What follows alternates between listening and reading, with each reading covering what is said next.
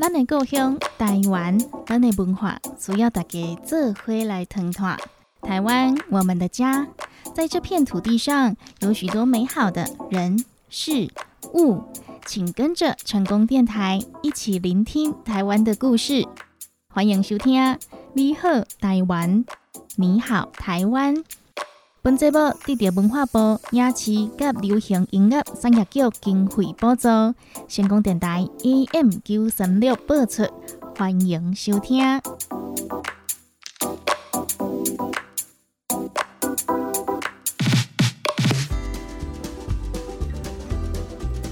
成功广播电台 AM 九三六，欢迎收听《你好台湾》，你好台湾，大家好，我是班班。本节目得到文化部影视及流行音乐产业局经费补助，每礼拜日伫成功电台 AM 九三六播出。每一集拢会伫空中甲大家来分享台湾的资讯，嘛希望大家会讲哪听哪学台语，做伙甲台湾文化通传落去哦。台湾，我们的家。在这片土地上的食衣住行娱乐，有好多好多的故事，值得我们去了解。邀请各位大朋友、小朋友，每个礼拜天跟着班班探索台湾，了解台湾，一起成为台湾通哦。对我们节目有任何的想法建议，在节目播放的同时，欢迎大家拨打成功电台服务专线零七。二三一零零零零空七二三一空空空空零七二三一零零零零，也可以到成功电台的官方网站 ckb 点 tw ckb 点 tw，还有脸书粉丝团来反映您的意见。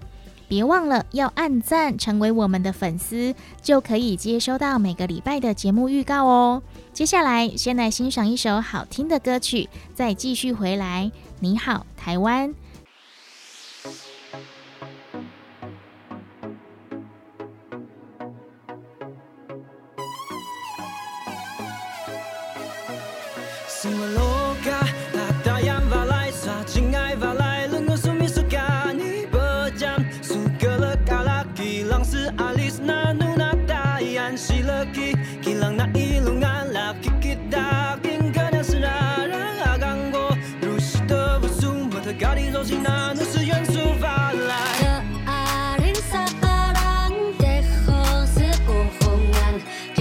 Never in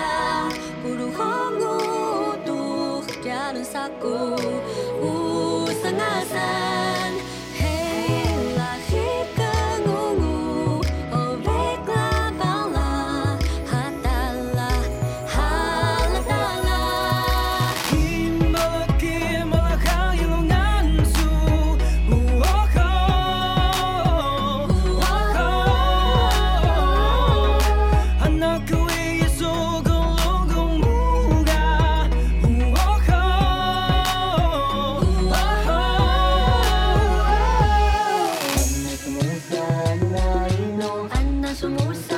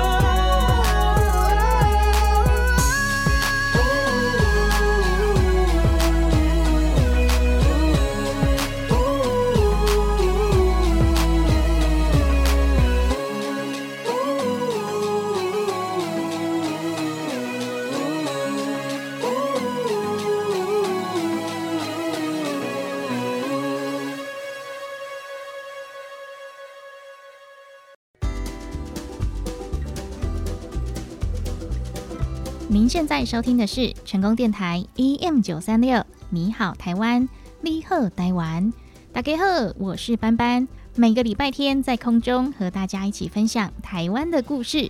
今天呢，又要来介绍一个大城市哦。我们时常在电视新闻或者是报章杂志上看到或是听到说大台北地区，大台北地区。台北到底是有多大？为什么用大台北地区呢？还有包含了哪些地方呢？现在我们说的大台北地区，指的是台北市、新北市还有基隆市。提到台湾的首都，我们都会想到台北。在北部说到美食海鲜，会想到基隆。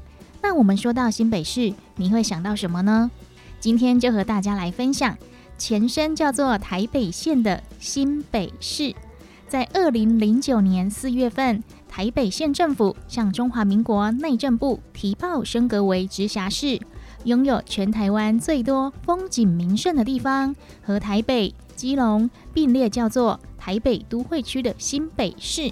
有什么样的历史故事呢？今天就和大家来分享全台湾。人口数排名第一名，排名第一的新北市。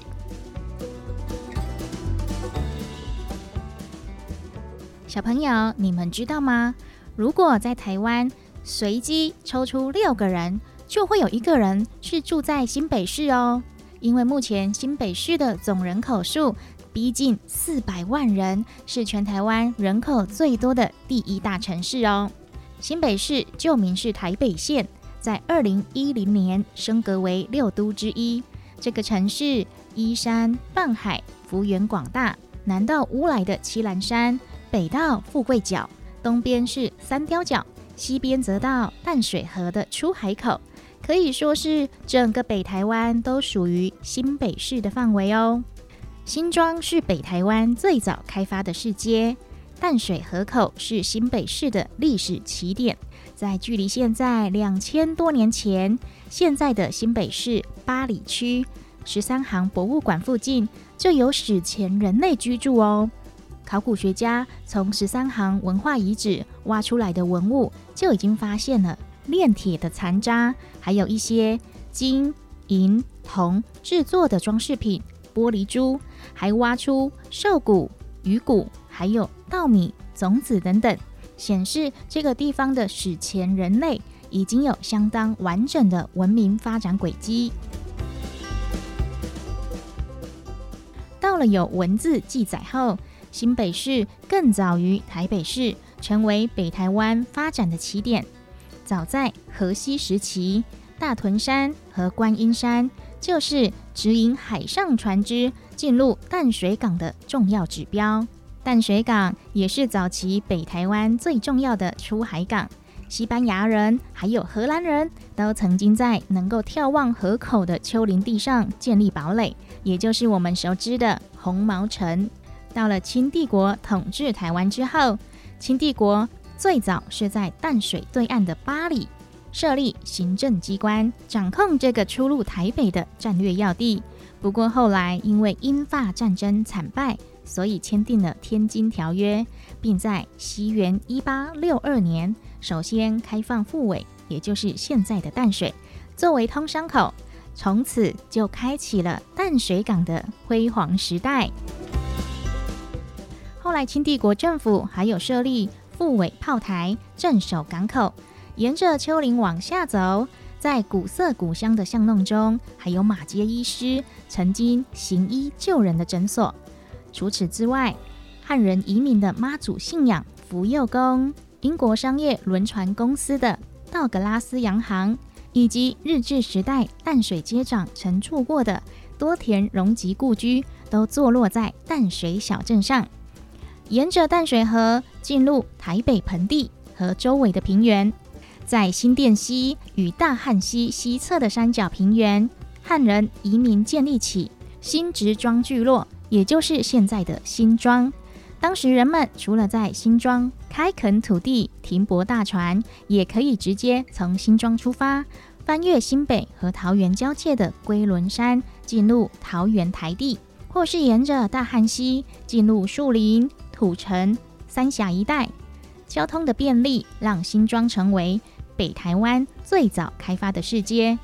可惜后来新庄河畔因为淤积严重，港口功能逐渐被淡水河东岸的蒙甲取代，而新北市的商业聚落也转往南边腹地更大的百街平原。这个百街平原是平埔族语，位置是在现在的土城、板桥到中永和一带。而在清帝国时期，新北市的发展一点都不逊色于台北市哦。在刚刚说到的百街平原西侧地带，地势低洼，沟渠纵横，就得搭建木板桥来方便通行。久而久之，人们就把那附近的聚落称为邦桥，也就是现在的板桥。而赫赫有名的林本源家族，最早也是从新庄出发，前往大溪。经营有成之后，再回到板桥定居。啊，你不知道林本源家族是谁哦？没有关系，你只要知道他们是很会赚钱的家族，钱多到可以开银行哦。华南银行就和他们有关系。林本源家族在板桥建立了美轮美奂的大宅邸，就是大家熟知的板桥林家花园。这个家族甚至还围绕着林家花园盖了一座板桥城，位置大概是现在的板桥区西门街、南门街、北门街，还有馆前西路圈起来的范围。建成的时间可是比台北城还早了三十年哦。可惜哦，这个旧板桥城在一九零一年就被拆除了，遗迹已经看不到了。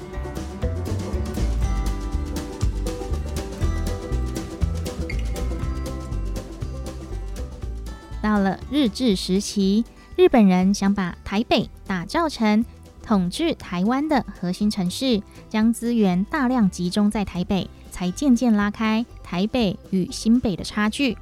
当时新北市被定义为辅助台北都市发展的卫星城市。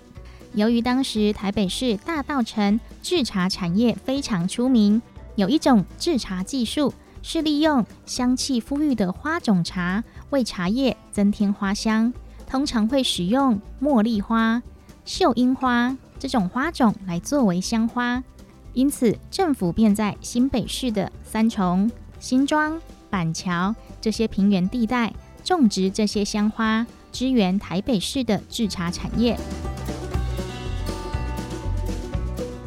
从日治时期到战后，新北市一直扮演着台北市最重要的。卫星城镇角色，也就是抚慰在他身边。西元一九七零年代，台湾经济开始起飞，新北市也从城镇快速发展为卫星都市。当时台北市的工商业发展扩散到了邻近的新北市，成立许多食品、纺织、机械、化学还有电子这些工厂，需要大批的工人投入生产。那个时候刚好是很多的中南部年轻人想要北上寻找工作机会的年代，不少人就到新北市谋生，补足工厂的劳动力。其中连接台北市大同区和新北市三重区的台北桥，也就是当年北漂族他们聚集的地标。不管是在台北或是新北工作的年轻人，居住落脚地第一优先都是先选择。物价、房价都比较低廉的新北市，再骑步步或是开车车通勤到台北市区上班，而这个现况也一直持续到现在。除了中南部北上的移入人口，新北市后来也聚集了许多战后就跟着中华民国政府来到台湾的外省移民，这也让城市增添不少独特的性格和文化。像是早期发展的三重、泸州，聚集了许多来自云嘉南乡镇的移民；而新店、中和、永和则是外省移民较为集中。而今天的新北市，不但有高度城市化的一面，部分区域还是保留着乡间风情，还有自然山川风貌，地景样貌极为多元丰富，人口组成和经济产业也具有多样性。光是新北市政府所在的板桥区，人口数就高达五十五万人，比全台湾一大半的都市县市都还要多哦。虽然他们还是扮演着后援台北市的卫星都市角色，但是新北市拥有的资源和影响力已经在全台湾举足轻重，绝对是一个值得我们花时间去了解的有趣都市哦。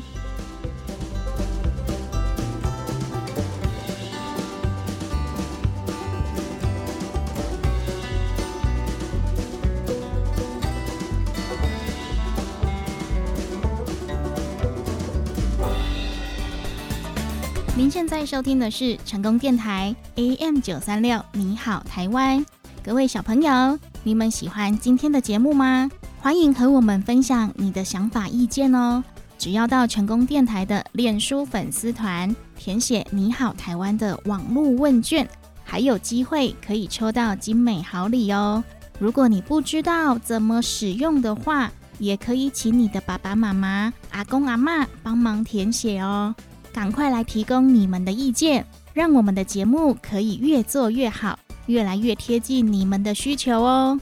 详细请到成功电台脸书粉丝团，或者是拨打我们的服务专线零七二三一零零零零零七二三一零零零零。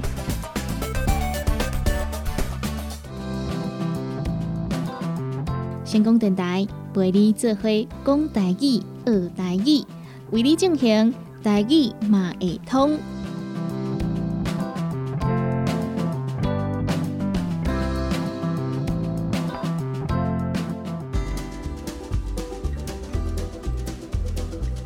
来到新北市，我们来吃万里蟹。万里蟹，万里锦，万里蟹，万里锦。万里蟹是新北市万里区渔民捕获的海蟹，都叫做万里蟹。每逢秋冬之际，正是万里蟹的产季哦。这个时候，只要跑一趟北海岸的渔港，就可以吃到肥美的海蟹。这里有全年出产的花蟹、灰锦、花蟹、灰锦，还有蟹壳上有三个圆点点的三点蟹、灰基辣、三点蟹、灰基辣。还有外壳看起来很像石头的石鲟、九锦、石鲟、九锦、万里蟹、满里锦、万里蟹、满里锦、花蟹、灰锦、花蟹、灰锦、三点蟹、灰鸡辣、三点蟹、灰鸡辣、石鲟、九锦、石鲟、九锦。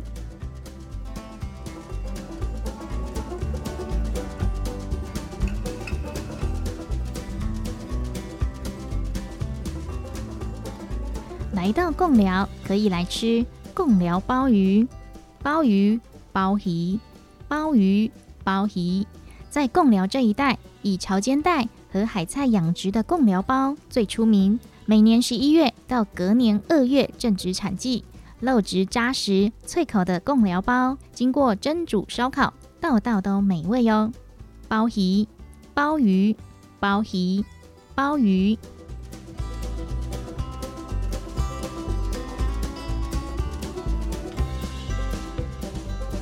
芥灰菜、石花菜、芥灰菜、石花菜，有着“海燕窝”之称的石花菜，是台湾近海沿岸特有的藻类植物。经过清洗、曝晒、熬煮、放凉这些工序之后，它就呈现像爱玉果冻的口感，再加上一点柠檬酸酸的、蜂蜜甜甜的，这种滋味可是夏天来海岸限定的清凉饮品哦。芥灰菜、石花菜。芥灰菜、石花菜，继续来到金山老街、金山老街。金山不只有海底温泉，还有当地必吃的金山鸭肉。金山阿爸，金山阿爸，金山鸭肉特别选养了一百三十天左右的鸭子，熬煮的过程不加任何的味精，还有佐料。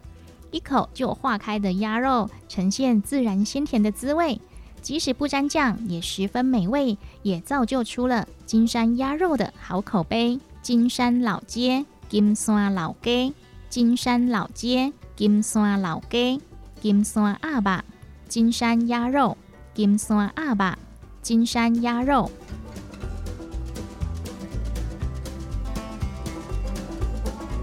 吃完了鸭肉，我们来吃豆腐。一路走到深坑老街、青 K 老街，提到知名的小吃臭豆腐，很多人的第一印象就是深坑。而临近深坑的石定姐丁也是豆腐料理的大本营哦。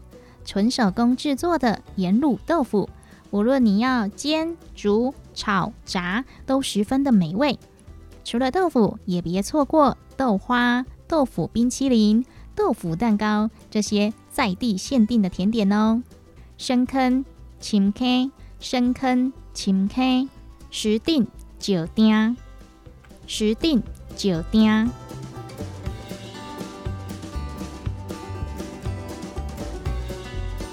我们一起来复习一次今天学到的台语：万里蟹、满里锦、万里蟹、满里锦、花蟹。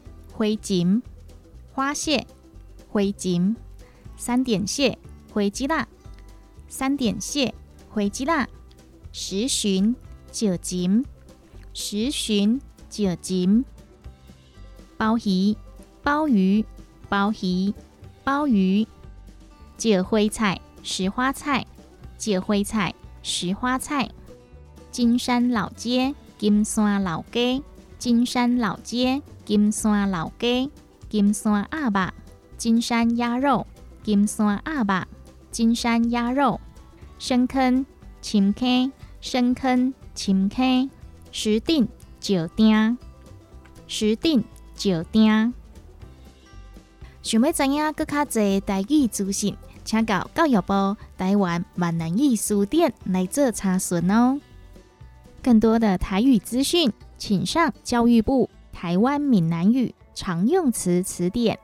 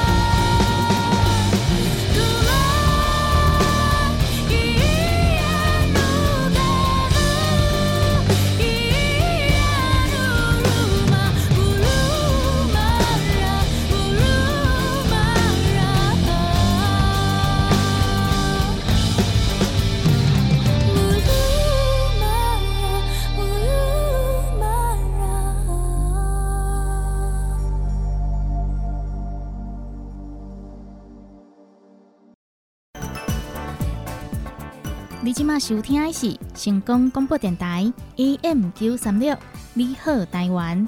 本节目得到文化部影视及流行音乐产业局经费补助。节目进行当中有任何意见，拢会使靠阮的专线电话：零七二三一空空空空空七二三一空空空空。你好台湾的现场服务电话：零七二三一零零零零零七。二三一零零零零，有任何的想法建议，欢迎您与我们分享。继续回来，成功电台，你好，台湾，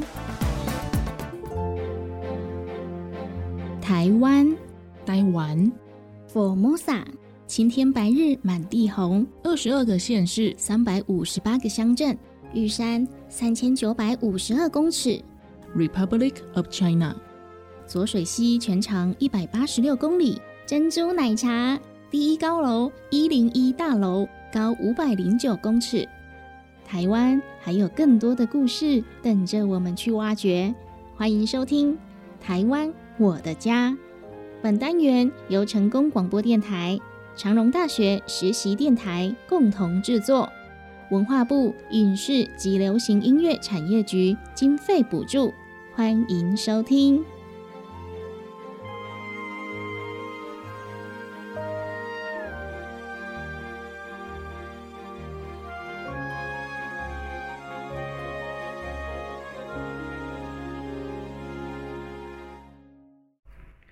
你当家，你当家，美丽台湾，我的家。各位听众朋友们，大家好，欢迎收听这个礼拜的《台湾我的家》，我是今天的主持人山枪。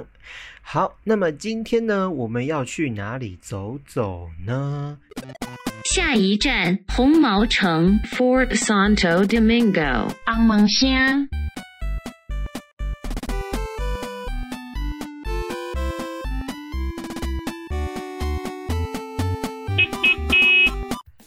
这一站我们来到的是红毛城。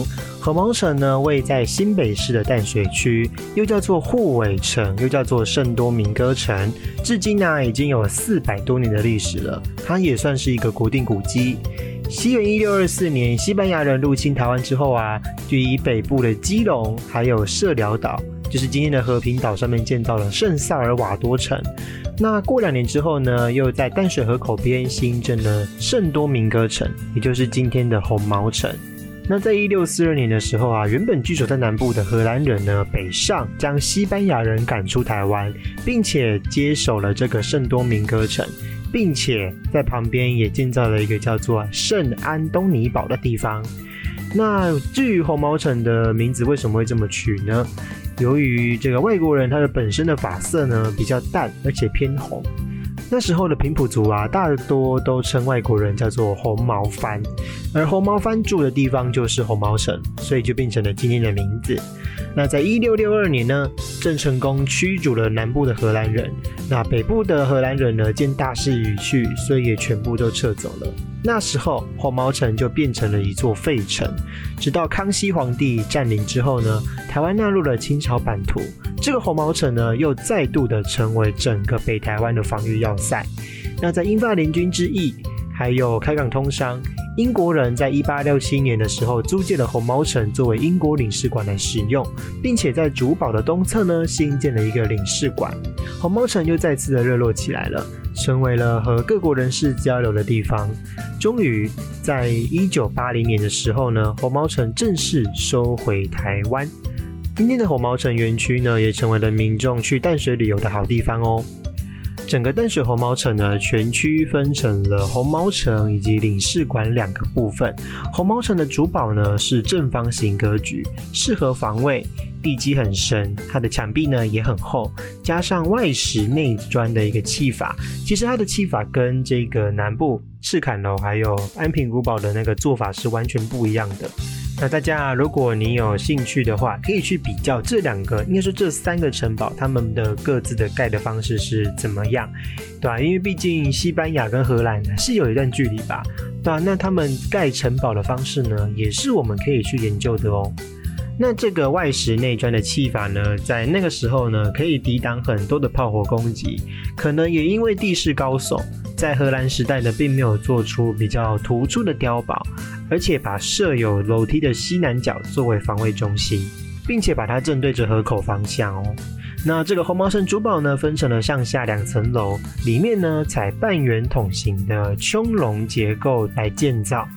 那这个穹隆的方向呢，也是互相垂直，让整个主堡呢更加的稳固。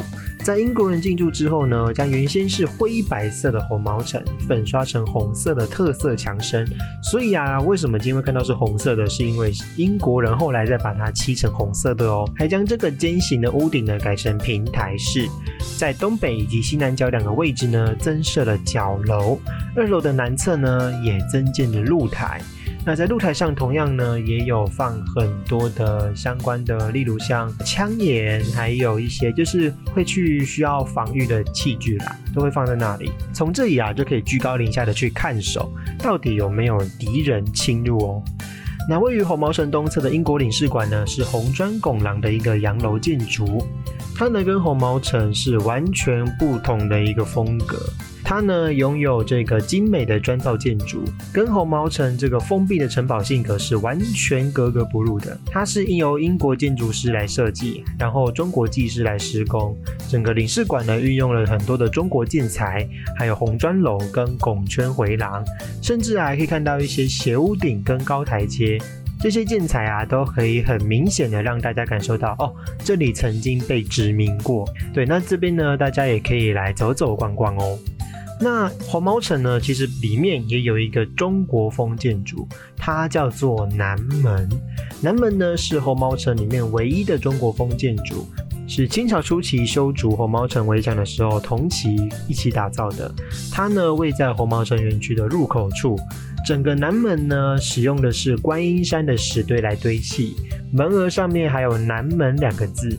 其实原本这里有四个门啦，东西南北，东西是大门，南北是小门。但是啊，在后来我们只留下了南门这个小门，其他呢都因为安全管制，所以在英国殖民时期呢就全部把它拆除并且封闭了。毕竟是为了要防守嘛，所以我们的门呢不可以开太多，对不对？其实说到红毛城啊，我自己的印象基本上都是在课本上面，就是小学的课本啊，还有国中的课本。那真正的红毛城呢？其实我只去过了一次，但那一次其实我觉得它给我的感觉有点像是高雄的那个打狗领事馆、英国领事馆差不多，只是那个建筑是真的非常不一样哦，对吧？因为它呢，其实在外墙上面就差了很多嘛，然后也没有很大的洞，它的开口并没有很大。就是真的是一个要塞堡垒在那边的感觉。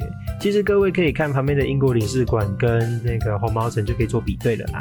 这两栋建筑的风格差异是真的真的非常非常大。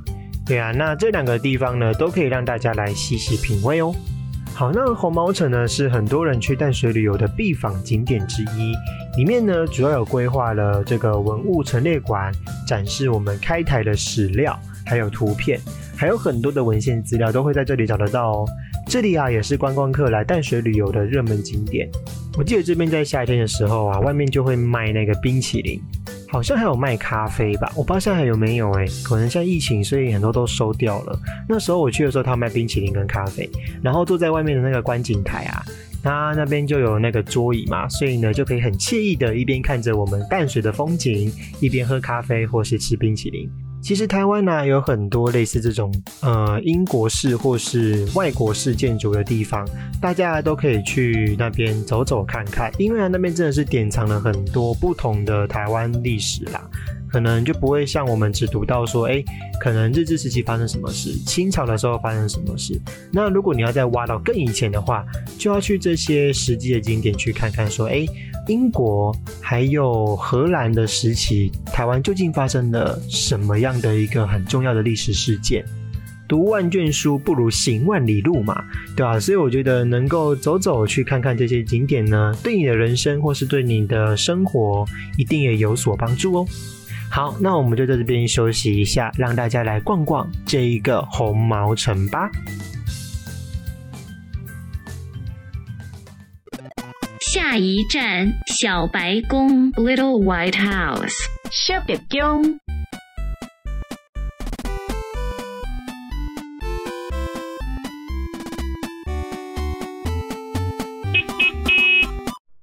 这一站我们来到的是小白宫。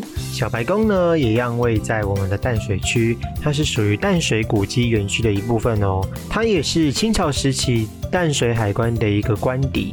那在一八六二年的时候呢，因为要应应我们的开港通商嘛，那护尾洋关呢就正式设立。那在淡水开港通商之后呢，由于我们有很多的一些关税啊，还有一些可能外国人要进来啊，这边呢也就变成了一个宿舍。那当地人呢称这里为普顶三块厝。那这个小白宫的建筑特色是什么呢？小白宫呢是一栋殖民式的建筑，走这个西班牙白二回廊式的一个建筑风格，表现出有休闲地、舒适地、第二个家的一个生活情趣。那洋人呢称这里叫做小别庄。小白宫的建筑外观呢有走廊，这种走廊呢流行在十九世纪，把这个维多利亚时代的红砖乡村建筑与印度热带建筑拱廊结合出一个新的样式。小白宫里面呢有十一个半圆拱圈，东西各有四个，那这看起来就非常的有规律而且对称。那在视觉上面呢，也有协调、柔和和美感哦。而在东西南三面呢，也有这个回廊，除了增添视觉效果的美感之外呢，还可以增加我们的光照面积。因为毕竟那时候我们的电灯还没有普及嘛，所以啊，就是洋人呢在这边，因为毕竟淡水可能一年四季当中啊，有太阳的时间可能没有那么的多，那就特别设计成这个样子，让光线呢能够从三面。来照进整个房屋，让每一个空间呢都能得到充足的日照和视野。那最让人叹为观止的呢，是小白宫的内门窗的位置，几乎啊都是跟我们的回廊拱圈相互回应的。所以你知道，如果有强迫症的人来这边，会非常的舒服。就是呃，它的回廊跟它的这个小白窗呢，它们呢是镶嵌的非常非常完美的，感觉就是有用数学去算过，说哦，这边就是要盖在这里，就是它们搭配的非常的好，很像是一个洞里面塞一个萝卜这样，很舒服，看 看起来就是非常的舒服。那也因为这样子呢，它的采光性跟通风性也非常的良好，更方便从室内观赏室外的景色哦。其实很多人都第一次听说这个小白宫，对不对？那为什么这个小白宫会在最近才被大家所熟知呢？其实啊，它后来有遇到一个问题，就是政府原本想要把它拆除掉。因为后来的不平等条约解除之后啊，很多的阳关官员纷纷撤出台湾，那当时的政府呢也就疏于管理，小白宫也就渐渐的没落，变成了一个很像废墟的地方。在一九九六年呢，曾经一度被财政部报废，准备要新建大楼。因为那时候其实就有那个淡海新市镇的计划了啦。原本是想说要把这个小白宫拆掉，变成要盖一个新的大楼。那在经过淡水的地方人士、团体、学者、专家发起了这个小白宫抢救行动之后呢，终于在隔年决定说：“哎，我们不拆小白宫了，因为它有历史意义。”这样子。那也就把这边呢重新打造成一个文化园区，这样。其实啊，在台湾各地也有很多类似这种建筑，等着我们要去拯救它。那我觉得，其实地方上有很多为这种文史建筑啊，还有一些历史文化而去奋斗的一些工作者们，真的你们辛苦了。因为我自己也有跟过一些团体啦，所以我知道说，哎，他们里面的运作方式是怎么样，然后他们要怎么样去好好的保存或是拯救一些建筑。对，那我觉得这个东西呢，是大家也可以去理解一下的哦。好，那么在经过一九九七年之后呢，这个小白宫就被评定为因为有历史意义，所以呢就变成了第三级古迹。从此呢，这个淡水啊，也是整个新北市里面最多历史古迹的一个地方哦。好，那么我们就在这边休息一下，让大家来看看这一栋很美丽的小白宫吧。好，那么今天的节目呢，就到这边准备告一个段落啦。那么我是今天的主持人山枪，下个礼拜我们会去哪里呢？请大家持续锁定我们的节目哦。那么台湾我的家就到这边告个段落，我们下个礼拜再见喽，大家拜拜。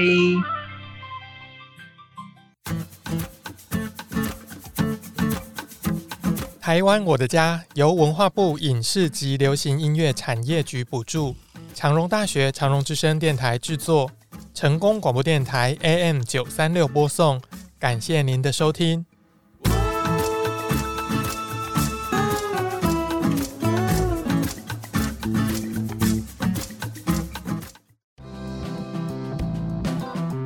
成功电台陪你做伙讲台语、学台语，为你进行台语马会通。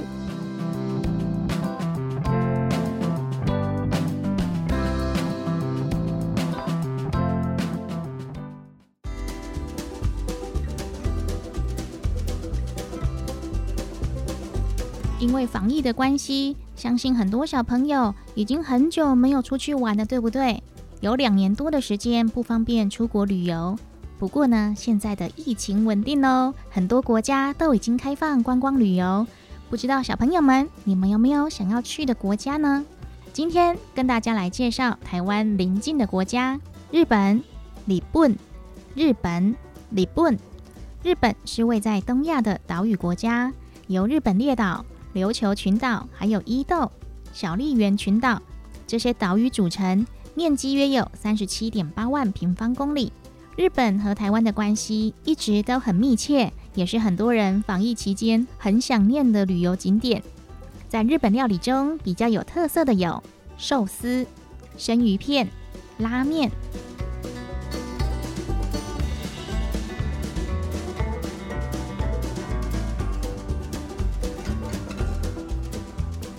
大韩民国，南韩也是我们俗称的韩国。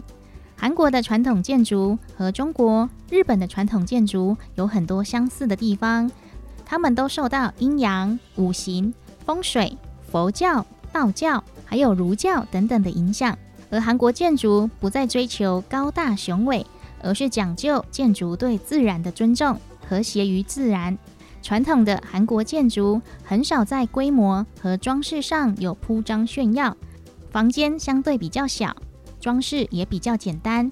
因为他们认为，具有修养和君子风度的人，房间是用来读书和讨论学术的，不应该在装饰上显得浮华。而常见的韩国料理有石锅拌饭、韩式炒年糕、韩式烧烤等等。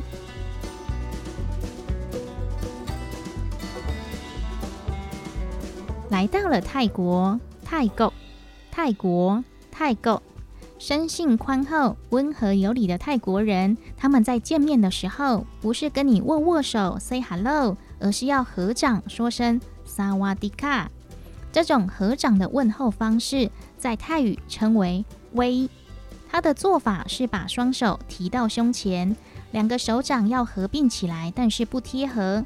就像是在手掌心握着一片棉花，这个时候你双手的形状就好像一朵含苞待放的莲花。而在不同的场合，面对不同的人，这个微的动作就会有所不同哦。比如说，在向同辈问好的时候，合掌后指尖不高过下巴；但是在对长辈进行微礼的时候，就必须低头。让手指头的指尖轻碰鼻尖，而对尊贵的物件，像是德高望重的长辈，表示尊重的时候，就会把双掌抬高到额头。泰国人遇到僧侣或是象征佛陀的佛像，都会下跪合掌，甚至呢会让额头碰到地板来膜拜他们。那如果遇到同辈向他们进行威礼的时候，泰国人也会以威礼回报。但是，如果是晚辈向长辈进行威礼，长辈是不用回礼的哦，只要点头或微笑。此外，僧侣还是皇亲贵族也不会向你回礼。泰国知名的美食有青木瓜沙拉，还有泰式奶茶。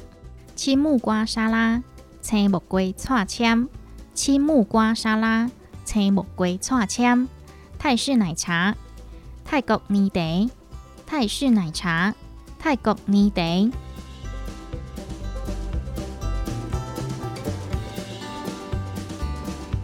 接下来，我们来复习今天学到的台语：日本、日本、日本、日本；韩国、韩国、韩国、韩国；泰国、泰国、泰国、泰国；青木瓜沙拉。青木龟串签，泰式奶茶，泰国泥地，泰式奶茶，泰国泥地。想要知影更较侪台语资讯，请到教育部台湾闽南语书店来做查询哦。更多的台语资讯，请上教育部台湾闽南语常用词词典。一、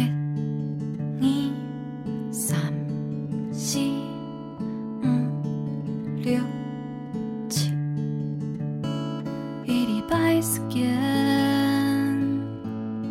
怎样的安排？一整夜时间，我用的规划？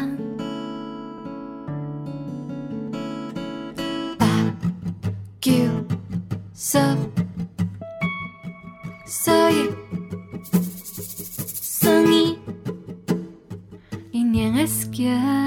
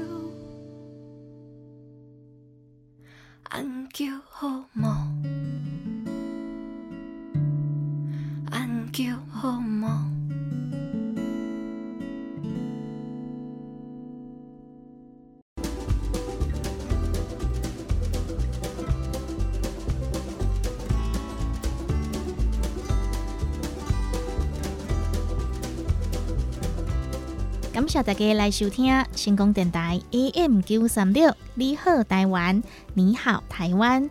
本节目得到文化部影视甲流行音乐产业局的经费补助。对咱的节目有任何意见，拢会使拨阮的公司服务专线：零七二三一空空空空零七二三一空空空空。电话会当接到今仔日暗时十二点。嘛，邀请大家到成功电台的网站，也搁有面册来欢迎你的意见。咱嘛有传好网络的文件，互大家来填写，搁有机会会使得到礼物咯。详细请到成功电台的网站 ckb. tw ckb. tw，也是面册来找成功电台，拢会使找到你好台湾的资讯。你好，台湾的节目获得文化部影视及流行音乐产业局经费补助，每个礼拜天在成功电台播出。感谢各位的收听。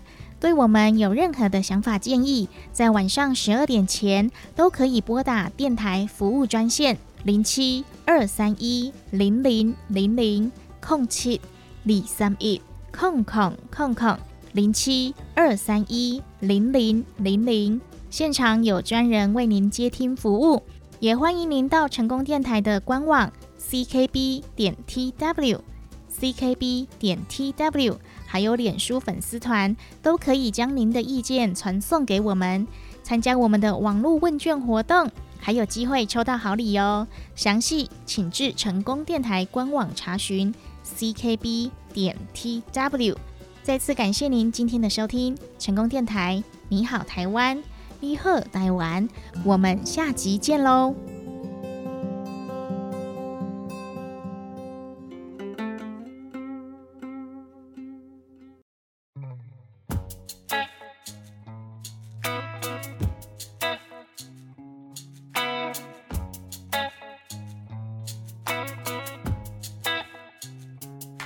！di masuk di masuk